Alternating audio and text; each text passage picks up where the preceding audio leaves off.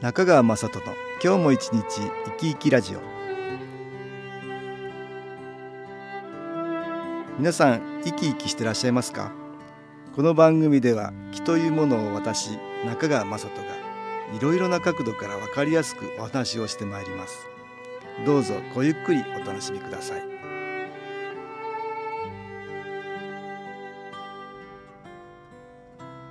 中川雅人の今日も一日生き生きラジオ。この番組は気のある生活あなたの気づきをサポートする株式会社 SAS がお送りします。おはようございます。株式会社 SAS の中川雅人です。私ども SS が発行している月刊誌「肺元気」の今月号の対談では歴史古街道研究家の宮田太郎さんにお話を伺いました。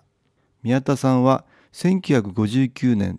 東京都多摩市のお生まれ玉川大学農学部を卒業され1986年に関東では国内最大級の鎌倉街道や古代東海道跡を発見されています。それ以来全国で古街道跡や山城古代の遺跡や古墳古代都市遺跡など未知の遺跡を数多く発見されている方です。宮田さんが歴史研究家になったきっかけは小さい頃家の近所で土器を拾っていたことにあるそうです。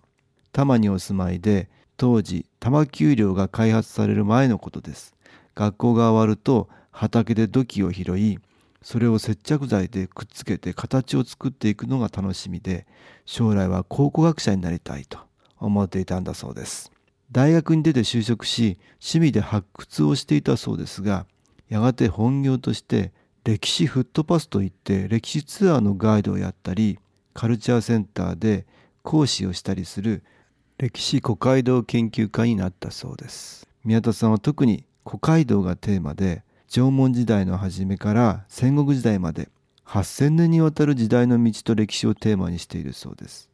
宮田さんの言葉を借りれば道を調査していると次々と未知の遺跡にあたるっていうんですね。人が生活しているところには道があってそこをたどっていくと遺跡につながるというわけです。宮田さんの体験をいろいろお聞きしました。多摩丘陵の造成地を歩いていた時にこれは普通の道の跡ではないぞって直感してですね調査をしてもらえるように議会に諮って市の教育委員会によって調査されたっていうんですね。その結果そこはまさしく鎌倉時代の道路跡とその他の時代の道も重なっていて最大の道幅が10から12メートルと相当大規模なものだったっていうんです。出土品から見ても最も深い下の層にあった古い道路跡は奈良時代よりももっと前の飛鳥時代のものだったっていうんですね。また宮田さんは子供の頃よく遠足で行っていたもぐさ園も城跡だったって発見したんですね。大人になってのある夜もぐさ園の夢を見たっていうんですよ。その山がやけに凸凹していたなっていうことにハッと気づいたっていうんですね。調査してみると大きな堀切りの跡や複数の車を確認して戦乱時代の物見と通信を兼ねた城跡の可能性が高いことが確信できたっていうことなんです。このように道の調査をしていると中世の無名の関所跡や山城を発見することもよくあるっていうことなんです。さらには東京湾沿岸には古代の大集落遺跡群が数多く分布しているっていうことなんです。宮田さんは言われているんですが今私たちが悩んだり苦しんだりまあ憂えてるっていうようなことはみんな先人たちが経験してきたことで先行きの見えない時代だと言われていますがこういう時代だからこそ先人の生きた時代の知恵や温かな心感謝に満ちた豊かな暮らしっていうものを思い起こすべき時なのではないでしょうか？ということなんです。多分私はこれまでの遺跡調査っていうのは点という視点で行われてきたんじゃないかなと思うんですね。そこを宮田さんは道を通して線で遺跡を見るっていうことで新たな発見が次々と出てきたんではないでしょうか。私たちのご先祖様はきっと自分たちが頑張って生きていたことを知ってほしいんだと思います。知るということは私たちの側からご先祖様に光を送るっていうことなんですよね。知るだけでとても喜んでくださって向こうからもいい気を送ってくれるんではないでしょうか。歴史を学ぶことは世の中の気の環境を良くする上でもとても大切だということを改めて感じることができたんですそれでは音楽に気を入れた CD 音気を聴いていただきましょう。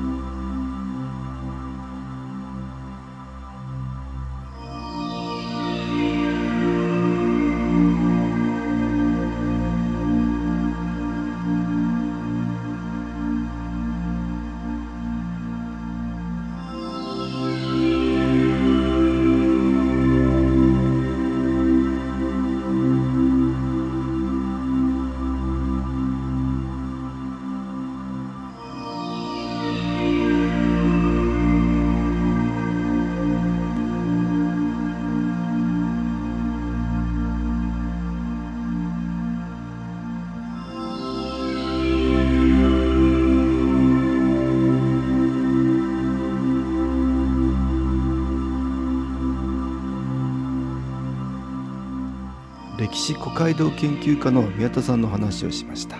小さい頃の土器拾いから一時はサラリーマンをしていたけれど小さい頃の夢が本業の仕事につながったという人です。私はどんな人にも私たちを見守るプラスの木というものが存在するんだと考えています。いろいろな体験はその人にとって全く必要なことであって無駄なものは一つもないっていうことなんです。私は新気候という気のエネルギーをいろいろな人にお送りする気候家ですが元はサラリーマン電気会社で研究開発をやっていたエンジニアです。全く畑違いな道を進んでいるように思われるかもしれませんが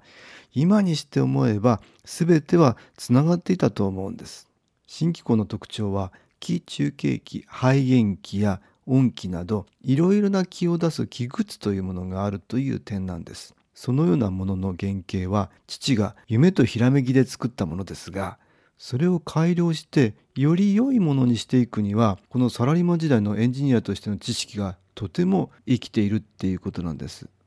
例えばキー中継機肺元機ですがこれの核心部分は小さいピラミッドが25個並んだ指先ほどの大きさのチップとセラミックさらには磁石の組み合わせでその部分に木入れをすると木が中継されるようになるというものなんです。父が亡くなって5年ほど経った頃ですがどうしても木の中継量を増やしてほしいと要求されて一つ一つのピラミッドを小さくしてピラミッドの数を多くすれば木がたくさん出てくることに気がついたんです。私はサラリーマン時代小さなロボットのようなものを研究開発する仕事をしていましたからそれが簡単にできたんです。この技術はいろいろな木のグッズに応用できました。今ではたくさんの木が出るっていうものが昔よりは安い値段で作ることが可能になったんです。父が亡くなって18年になりますが中継する新機構のエネルギーが高められ良いものができたからどんな人もそれらを利用することで自分自身の気を高め身の回りの人に気を送ることができるようになったと思います。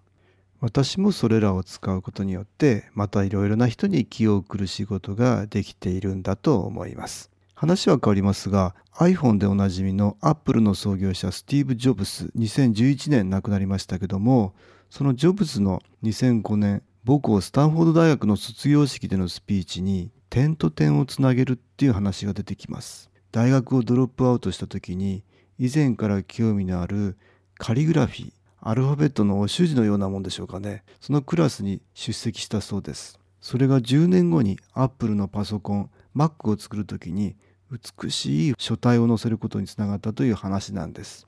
え、ジョブス曰く将来をあらかじめ見据えて点と点をつなぎ合わせることなどできません。できるのは後からつなぎ合わせることだけです。だから我々は今やっていることがいずれ人生のどこかでつながって実を結ぶだろうと信じるしかない。運命、カルマ、何にせよ我々は何かを信じないとやっていけないのです。ということなんです。ジョブスが言っている点というのは今私たちがしている行動のことです。私たちは今していることこの行動が将来どんな実を結ぶのかどんな価値があるのかなんて分かりません。私たちにできるのはこの行動つまり点を振り返ることによってつなげていくことだけだっていうんですね。そしてこの小さなコード点というものが未来で何らかの形でつながってくるっていうことを信じることこれから歩んでいくうちに点と点がつながって線になり面になっていくことを信じることができるならば